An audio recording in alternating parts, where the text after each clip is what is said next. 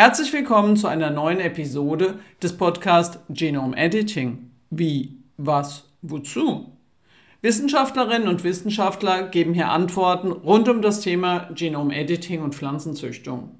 Wenn ihr nach dem Hören Lust auf weitere Infos habt, besucht auch gerne mal unsere Webseite genomediting.podcaster.de und folgt uns Genome Podcast auf Twitter. Mein Name ist Sabine Schuh und ich stelle drei Fragen.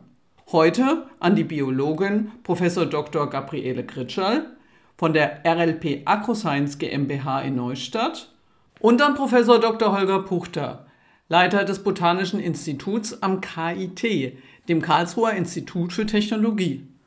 Los geht's! Weltweit sind über 3000 neue Pflanzensorten mit Hilfe radioaktiver Strahlen gezüchtet worden. Dazu zählt beispielsweise ein Großteil der Hartweizensorten, die für die Herstellung von Pasta verwendet werden. Diese Pflanzen werden aber nicht als GVO reguliert, da der Gesetzgeber eine History of Safe Use unterstellt. Wie ist das konkret zu verstehen? Ja, also dieser Begriff History of Safe Use ist sicher auch ein umstrittener, der unterschiedlich von Gegnern und Befürwortern benutzt wird. Ähm, ich denke, was wichtig ist, History of Safe Use ist kein juristisch definierter Begriff meines Erachtens, hinter dem jetzt eine Reihe von Kriterien liegt, wann er angewandt werden kann.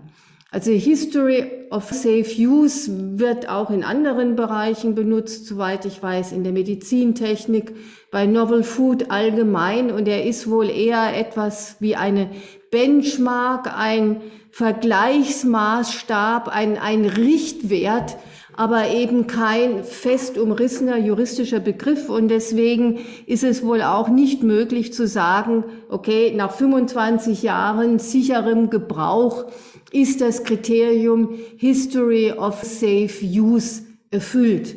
Na, und auch in diesem Zusammenhang lässt sich die Frage wohl kaum beantworten, wann sind denn jetzt zum Beispiel mit Hilfe der konventionellen Gentechnik ähm, erzeugte Produkte in dieser Kategorie zu finden.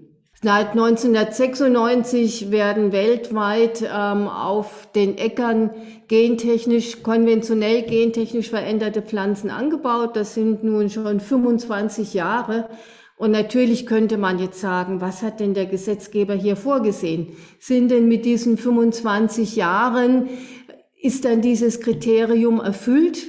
History of Safe Use, aber da keine juristisch definierten Kriterien dahinter liegen, ist diese Frage wohl nicht so einfach zu beantworten. Und auch der EuGH hat es ja offen gelassen, dass Nationalstaaten über diese Regelungen hinausgehen können und auch klassisch mutagenisierte Pflanzen den Regularien des Gentechnikrechts unterwerfen. Deswegen denke ich, ist das kein Begriff, über den man sich juristisch auseinandersetzen kann und eigentlich auch nicht das Schlachtfeld, auf dem die Frage entschieden werden soll, wann ist Gentechnik nun sicher oder nicht. Wir sollten es mehr als ein, eine Benchmark verstehen, ein ja, Richtwert, aber nicht einen juristischen Wert und die Diskussion, denke ich, auf andere Felder verlagern, die Sicherheitsdiskussion. Professor Puchter, in Zusammenhang mit Genome Editing fallen gelegentlich die Begriffe Wirkmächtigkeit und besondere Eingriffstiefe, auch in Bezug auf mögliche Risiken. Was sagen Sie dazu? Also wenn die Begriffe Wirkmächtigkeit und besondere Eingriffstiefe verwandt werden, äh, dann meint man damit äh, eigentlich, äh, dass man mit diesen molekularen Scheren tatsächlich nicht nur eine Veränderung, sondern mehrere Veränderungen gleichzeitig im Genom erzielen kann. Also zum Beispiel drei, vier oder fünf Gene gleichzeitig verändern.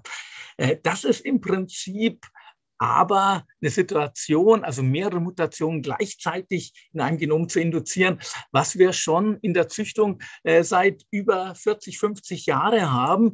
Äh, Sie wissen vielleicht nicht, äh, dass die klassische Züchtung Mutagenese verwendet. Da bestrahlt man einfach Pflanzen mit äh, radioaktiver Strahlung. Diese radioaktive Strahlung erzielt dann im Genom gleichzeitig Tausende von Veränderungen. Also hier haben wir eine Situation, wo sehr viel mehr Veränderung äh, gleichzeitig induziert werden, auch übrigens ungerichtet im Gegensatz zu der molekularen Schere, wo man eigentlich äh, als Wissenschaftler sagen muss, hier ist das Risiko viel höher. Wir sehen diese Pflanzen, äh, die werden weltweit angebaut seit äh, langer Zeit, 3000 äh, Kultursorten weltweit, auch in Europa, wie zum Beispiel auch der, die kurzhalmige Gerste. All dies äh, hat kein Risiko hervorgerufen. Also die Induktion von einer Vielzahl von Mutationen in Kulturpflanzen, äh, das ist im Prinzip eine gängige Technik und auf dieser Ebene sehe ich eigentlich kein erhöhtes Risiko, wenn wir also mehrere Veränderungen gleichzeitig machen. Noch einmal die Begriffe Wirkmächtigkeit und besondere Eingriffstiefe. Liegen denn hier gegebenenfalls Chancen?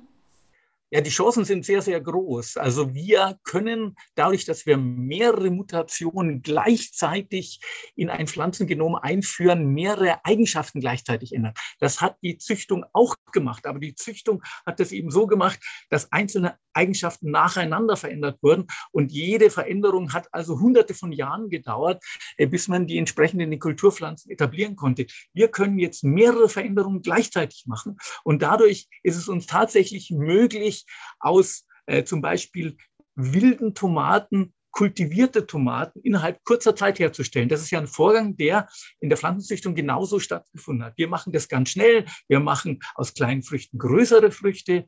Wir machen aus, aus bitterschmeckenden Früchten wohlschmeckende Früchte, auch noch mit dem höheren Vitamingehalt. Und das können wir jetzt eben nicht nur auf Tomate anwenden, sondern eben auch auf Pflanzen, die hitzeresistent sind, die salzresistent sind und solche Pflanzen, die in Afrika zum Beispiel als Wildpflanzen wachsen, könnte man dann mittelfristig in Kulturpflanzen umwandeln. Und warum ist das so eine interessante Perspektive? Nun, äh, es gibt natürlich das ganz große Problem auf der Welt, das wissen Sie alle, Global Warming. Äh, und wenn wir also Pflanzen brauchen, die jetzt im Prinzip mehr hitzeresistent sind, mehr salzresistent sind, dann wäre das eine sehr, sehr erfolgsversprechende Möglichkeit, hier über die Züchtung dieser Pflanzen äh, neue zu generieren aus Wildpflanzen.